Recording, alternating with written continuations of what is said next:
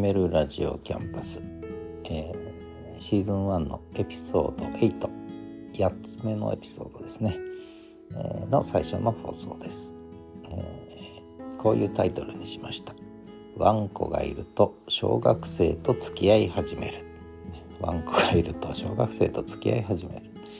まあどういうことかというとまあ2年前に東一郎くんを飼って。ただ小さいうちはねあんまり外に出せないので、えー、大体家の中にいたからあんまりこう地域の人には知られてなかったんですがどうでしょうね。やっぱり去年の春ぐらいからですかね。1年前の春先ぐらいからだんだんこうこのうちには犬がいるぞ。でちょうど1階のガレージも改装してえー、1階のガレージで犬が遊べるようにしたんですね。そうすると家の前に来るともうワンコがいるのがよくわかると。で犬は犬で、えー、一郎くんですけれどもやっぱりこう人が見えるところにいるのが好きで昼間はね。なので1階のガレージの玄関先からずっと外を見て、えー、人が通るのを眺めてるんですけれどもで誰か遊んでくれないかなと思ってワンコ通らないかなと思っていつも昼間は、えー、1階にいるんですけれどもそれで小学生の中で、えー、東一郎くんってのはすごい人気者になってしまってちょうど家の前が小学校の通学路なんですね。で小学生はたくさん通るんです。でもうみんな朝朝と夕方、えー、登校の時と下校の時と「東一郎」ね「東一郎いるかな?」もうみんな気にしてるんですね。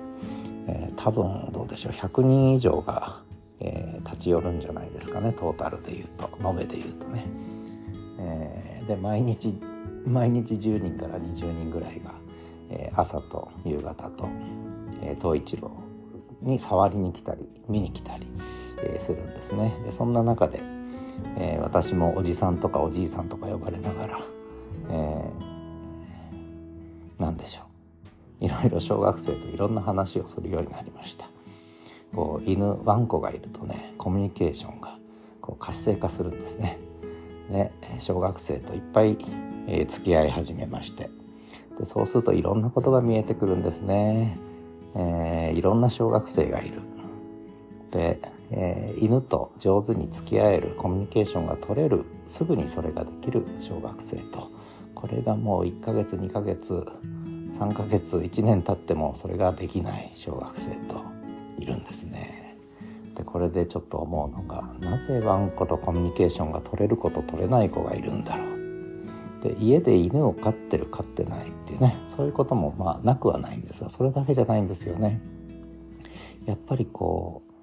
う、えー、犬とコミュニケーションが取れない子っていうのは友達と喋ってるのを見ても小学生同士でね喋ってるのを見てもコミュニケーションがどうもちょっと変変というか相手が見えてないというそんな感じですよね。で北海道犬ってのはすごく賢い犬なので一人一人個別認識するんですよね人間をね。えー、まあ言っちゃ悪いけどトイプードルみたいに誰誰彼ともなく、えー、すり寄っていく犬とはちょっと違っててもう怪しい人には吠えるし親しい人にはもう遠くからでも寄ってくし駆け寄ってくしもう一人一人をちゃんと認識してるんですよねこれはすごいなと一体何人ぐらい、覚えれるんだろうっていうぐらい個別認識個体認識をするんですね、えー、すごいなと思うんですがでこれ小学生についてもそうで知ってる小学生にはもう本当に仲良く、えー、友達だと思ってね喜ぶんですけれどもそうじゃない初めての小学生はにはやっぱり警戒心を示すんですね。でところが小学生の中には友達が仲良くしてるから自分も仲良くなれると思ってすぐにこう不用意に近づくと吠えられてびっくりするという。ね。それは犬にとっては当たり前の話で知らない子が突然近づいてきたらそれは警戒するところが犬はみんな仲良くしてくれると思い込んでることがね。犬とちょうどこう1対1でコミュニケーション取るってことはやっぱりできない子たちがいる。でこれどうしようかなと。なぜか私はそれを手取り足取りこうね面倒を見るみたいなことにもなってるんですけれども。でそれをさらに考えていくとやっぱり、えー、親とのコミュニケーションとかも垣間見えるんですけどその辺もいろいろね思うところが出てきました、えー、これ長くなりそうなのでワンコがいると小学生との付き合い小学生と付き合い始めるねこのエピソードいろいろ語ることあるので次を楽しみにしてください。1回目はこの程度。ではまた。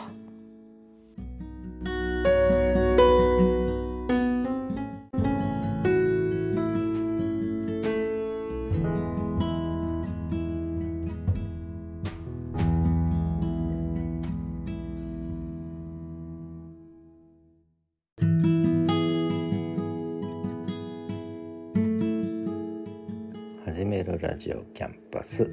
シーズン1のエピソード8ワンコがいると小学生と付き合い始めるの、えー、セグメント2ですね、えー、この ワンコがいると小学生と付き合い始める。これは別にあの何でしょうね。結局犬が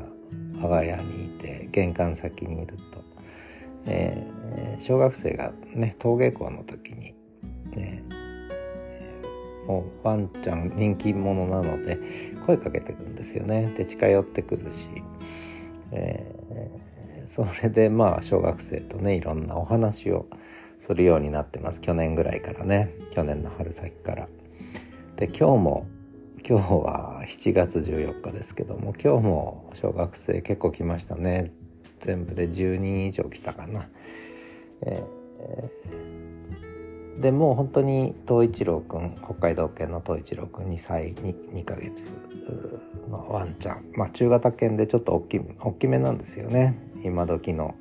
ワンちゃんはみんなちっちゃくなっちゃったんだけどもまあ東一郎くんはねそれなりに中型犬ということなんですがやっぱり大きいワンちゃん怖がる小学生もまあいるわけです。で怖いけど仲良くなりたい。だけどこれ見てて面白いのは怖がってるうちは人間が怖がってるうちは犬の方も警戒するから結局仲良くなれない。でその怖がる気持ちを捨てないと恐怖心ですよね。恐怖心を克服しないと犬とは仲良くなれないんですね。で恐怖心持ってるのがやっぱり犬には伝わりで犬の方もだから警戒するわけね。やっぱり人間は怖いので、え、知らない人は怖いのでね。でそれで吠えたり噛んだりということにつながりかねないわけなんですがこれがなかなかね、え言うのは簡単なんだけど教えるのは難しい。で怖がっちゃダメだよ逃げちゃダメだよ。で急にまたね、え小学生とか人間の方が人の方が動いちゃうんですよね。そうすると犬はまたびっくりして吠えるというま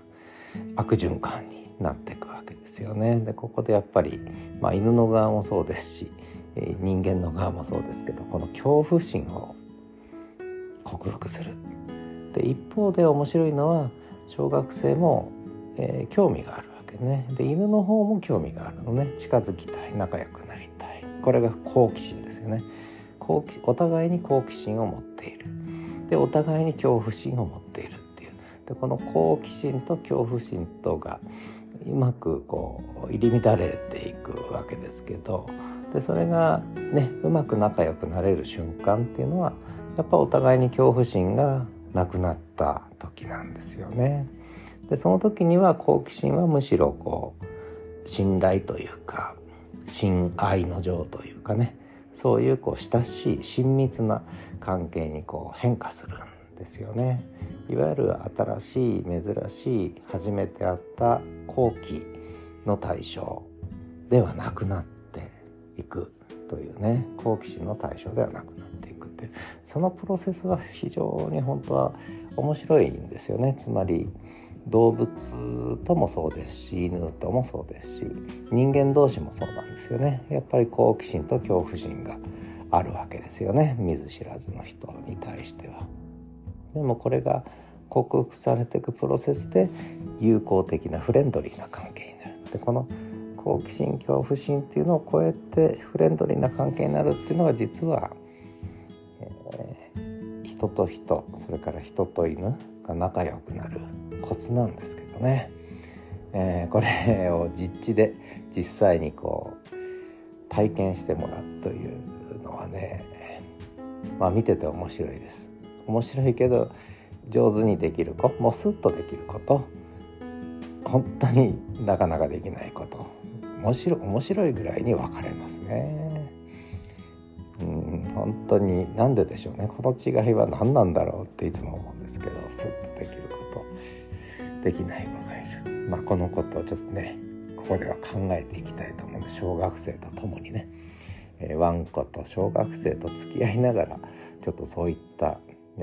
フレンドリーな関係になるための恐怖心と好奇心というこんなテーマでね、えこのエピソードは、えー、続けていきたいと思います。えー、で今日来た小学生の話をしようと思ったんですがそれはまた、えー、後ほどということでとりあえずここまで。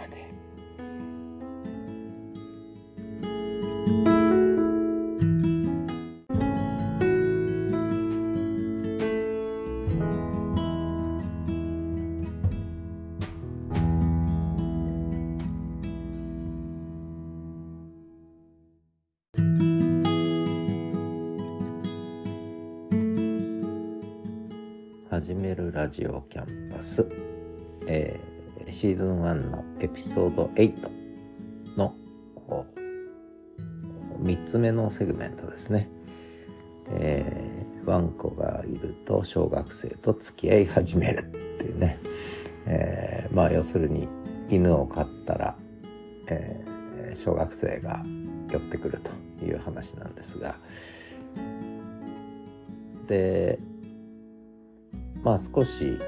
何でしょうね。小学生の具体的な話をちょっとしようと思うんですけどちょうど昨日ですね、えー、自転車で学校終わった女の子が2人やってきてどうもあのね僕の家の前に自転車止めて犬と仲良くなりたいってね今日はやってみるって言って、えー、やったんですが、うん、ちょうどこうお家でも犬を飼ってるということでねただ飼ってる犬が小型犬なんですよね。で小型犬はだいたいこうもう人間がね手を加え尽くしてるので、えー、どんな人に対してもあまり警戒心持たずにいいなんでしょうねえー、親しくしてくれる仲良くしてくれるなのでそれに慣れちゃってるもんだからでうちの犬は北海道犬なのでやっぱちょっと原始的なんですよね、えー、狼に近い。でその子たちも言ってたんだけどあのまあそういうあんまりまだ親しくない人が来ると吠えるんですよね。吠えるっていうかおお喋るんですよね。えー、狼みたいに「おお」言うねワンワンは言わないんですよね「おお」って喋りかけるんですけども相手に向かってね、えー、で犬は犬で、えー、コミュニケーションを取ろうとしてるわけですよね「おお前誰だ?」みたいなね、えー、ところがこう小学生人間の方がなかなかこううまくリラックスして近づいてくれれば犬もねそれでフレンドリーな関係に入れるんだけれどもなかなかこうちょっとやっぱり怖いんですよね。ちょっと大きいからね。体重2 0キロぐらいあるんですけども、えー、ちょっと怖いからやっぱりこう遠くからだけど近づきたい。で犬からすれば匂いを嗅ぎたいのになんで匂いを嗅がしてくれないんだっていうことでストレスが溜まってくるのね。だんだんだんだんストレスが溜まってくる。で見てるとよくわかるんですけど。でそれでもなかなかこう近づけないのでこうやって手を出せばいいんだよって、まあ、教えてあげるんだけどもやっぱりちょっとこうちょっと怖いんですよね。恐怖心を持ってる。なので犬の方も結局警戒が解けないまあそういうパターンは結構ありますねだからお互いにうまく歩み寄ればいいんですけれどもそこをがどうしてもちょっとねえー、うまくいかない人たちがいるんですね。でこれは小学生に限らずやっぱりこうね、えー、人によって老若男女関係なく、えー、やっぱりうまく下手下手下手な人は下手だし上手な人はもうスーッと仲良くなるしね。やっぱ仲良くなろうと思ったらお互いにこうコミュニケーションとって信頼関係築くしかない。ただそこには出発点としてこうやっぱお互いに好奇心はあるわけででね。だけど恐怖心もあるわけですよね。でその恐怖心を乗り越えないとあのダメだっていう話をね、えー、この前の、ね、放送でもちょっとしたんですけれどもそこがどうも乗り越えれない。でなんでうちの犬みたいに、えー、なんだろうすぐ仲良くなってくれないなっていうまあそういう感じになっちゃうわけですよね。まあそんなことがありました。これなかなか結構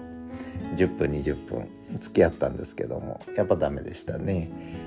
であと見ててすごく思うのはこれは何でしょうね。やっぱりこう女性の方がコミュニケーション能力高いのかな。あのまあ大人の人でもね女性はとにかくずっと喋ってるじゃないですか。で男性は意外とむね無言な人が多いじゃないですか。でうんこう犬との関係もそうでやっぱり女性の方が早いですね。えー、まあ、もちろんこれも個人差ってダメな人もいるんですけどやっぱり女性の方が犬とちゃんと喋りますね。喋ってコミュニケーション取れる。で男性はなぜか上手な人は上手なんだけどそうじゃない人はとことんダメですね。で何がダメかっていうとこ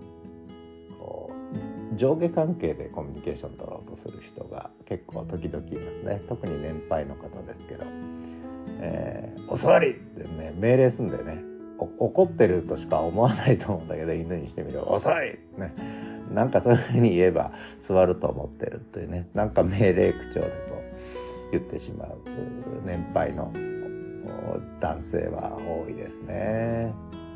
でなんでこういうこと聞かないんだみたいななんで俺に吠えるんだって言ってそれは吠えるだろうっていうねそういうパターンも結構ありますね。でそれに対してやっぱ女性なんかは、えー、今日は元気とかね犬に話しかけるわけですよね。で何してんのとかね言うから犬の方もそれで喋り始めてコミュニケーション取り始めるってね、まあ、これはまあ何て言うのかな。面白いですね。こう人と犬のコミュニケーションを毎日目撃できるっていうのはなかなか面白いなと思って。ね、え、まあ少し、まあ、この辺ねいろんなエピソードも、えー、毎日起きるので、まあ、そんな話も織り交ぜながら一体ここにはどんな問題があるのかってねこともちょっとこの後考えていきたいなと思ってます。えー、今日ちょうどノートに記事を書きました。えー好奇心と恐怖心のね、え克服で信頼関係と関係性をイノベーションしないと成り立たないんだよとね、えー、いうようなちょっと難しめな話書きましたけど、まあ、興味ある人はノートも覗いてみてください。ちょっと長くなりました。ではまた。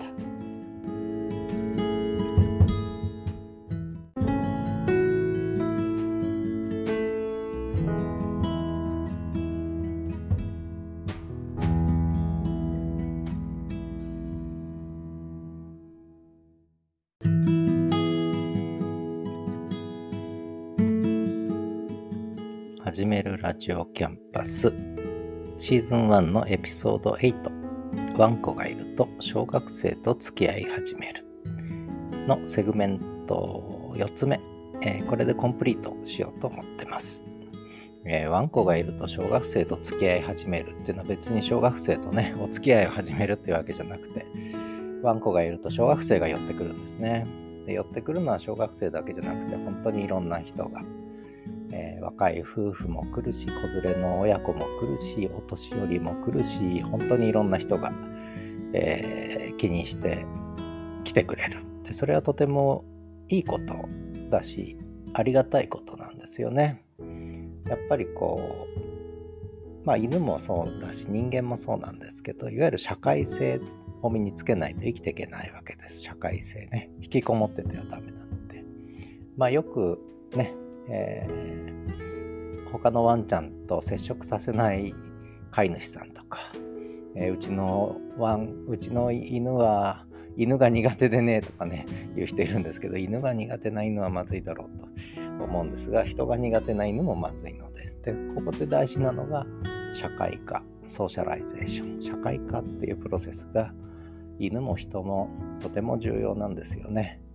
まあ、このことはノートの記事にも犬と人の社会化についてっていう記事1回書いてるんですけども、まあ、それはさておきあのちょうど通学路になってるものですからもう毎年これで3年目に入りますけど小学生がね毎年1年生がやってくると、まあ、これ大学と一緒なんですがまた新しいこう子たちが来たぞっていうことで一から教えなきゃいけないのは結構ね、えー、まあ面白い意味もあるんだけどめんどくさい部分もちょっとあるんですがあの、まあ、毎年繰り返すんですけれどもとにかく新しい小学生が毎年やってくるしで同じ年のうちでもそれまで来なかった小学生がね、えー、やっぱり気になってやってきたりとかこの間も新しい男の子が2人自転車でやってきたんですけどね。で犬に慣れてる子もいればそうじゃない子もいる。だいたい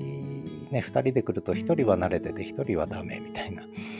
パターンがなぜか多いですけどまあそれもさておき。で犬にちょっと慣れてない子はまあこれ恐怖心と好奇心の話でしたんですけどもやっぱ慣れてないから犬もそれを察知するわけね。察するわけです。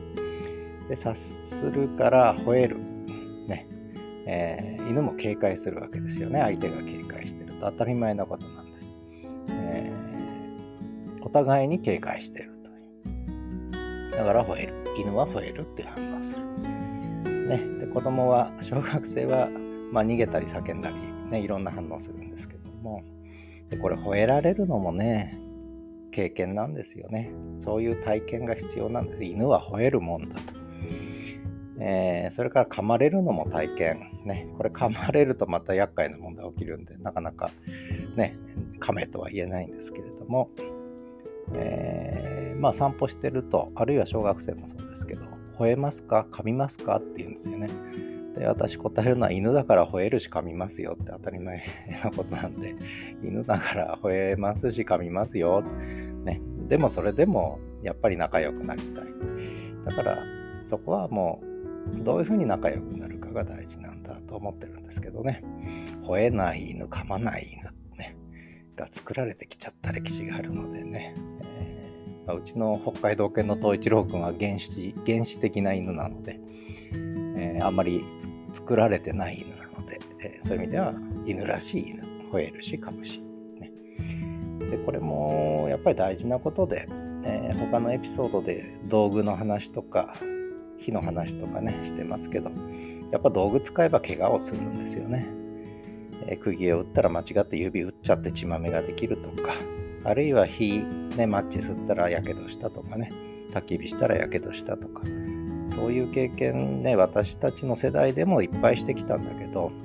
今の子は怪我をしたことない、やけどしたことない。もし怪我でもやけどもでもししようなしようもんなら大騒ぎになるみたいなね話になっちゃう。犬に噛まれたとか言ってもね問題になっちゃうんでこれはまた厄介だなと。だけど、そういう体験しなかったら人間も成長しないと思うんですけどね、私はね。であとは、それこそ人間同士の喧嘩もそうですよね。えー、最近の子たちはあまり喧嘩しない。いじめはするけど喧嘩はしない、ね。で、喧嘩するとわかるんですよね。痛い。他人の痛みもわかるし。ね。どれぐらいやられたら痛いのか。で、それを知らないまんま大きくなっちゃうと。ね。人の痛みを知らないで成長しちゃうと非常に困る思ってますね。で、話がだいぶ飛びましたが、ワンコがいると小学生と付き合い始めるということで、まあ、小学生もね、ちょうど社会化の、社会化ってのは socialization ね、えー、社会性を身につけていくプロセスを歩んでる途中なので、そういう意味でやっぱりまだ、なんだろう、付き合いがいがある。で、これがある程度もうね、えー、70、80になっちゃうともう社会化プロセス終わっちゃってるんで、今更社会化しようがないので、えー、そういう方でなかなかね、上手じゃない人は、これは今更ちょっと教えるのも難しいなと思いながら半分諦めてますけど、まあ、まあね、だけど、お年寄りの方も寄ってくださるので、大事にしなきゃななんて思いながらワンコと暮らしてる話です。まあいろいろとにかくいろんな人人やワンちゃんや飼い主さんとねとにかく接触する機会が、えー、増えてきて最近は毎日誰かが家に寄ってきますね。でこれもワンちゃんがいなかったらワンコがいなかったらなかったことなんですよね。だからワンコがいることで私の社会化プロセスもまた再活性化するみたいなね、まあ、そういうことがとても大事なのかなと生きていく上ではね、えー、なんてことを考えている今日この頃です。で、えー、シーズン1のエピソード8、ワンコがいると小学生と付き合い始める。ね、これはここでコンプリートしたいと思います。ね、他にもワンコインスタ始めると、えー、インスタでまたいろんな人と付き合い始めるし、民泊始めるとワンコインスタからね、泊まりに来てくれるっていう問い合わせが、えー、数件入り始めるし、ね、なかなか世の中面白いなと思いながら生きてます。ということで、えー、コンプリート。ではまた。他のエピソードもね、あの、更新してますのでね、えー、聞いてくださいね。それから、あの、えー、アンケートと感想が書けるようになってるのね、この、えー、Spotify はね。だからぜひ Spotify からアクセスしていただいて、アンケートに答えて感想を書いてくれると、えー、嬉しいです。ということで、えー、この話はここまで。ではまた。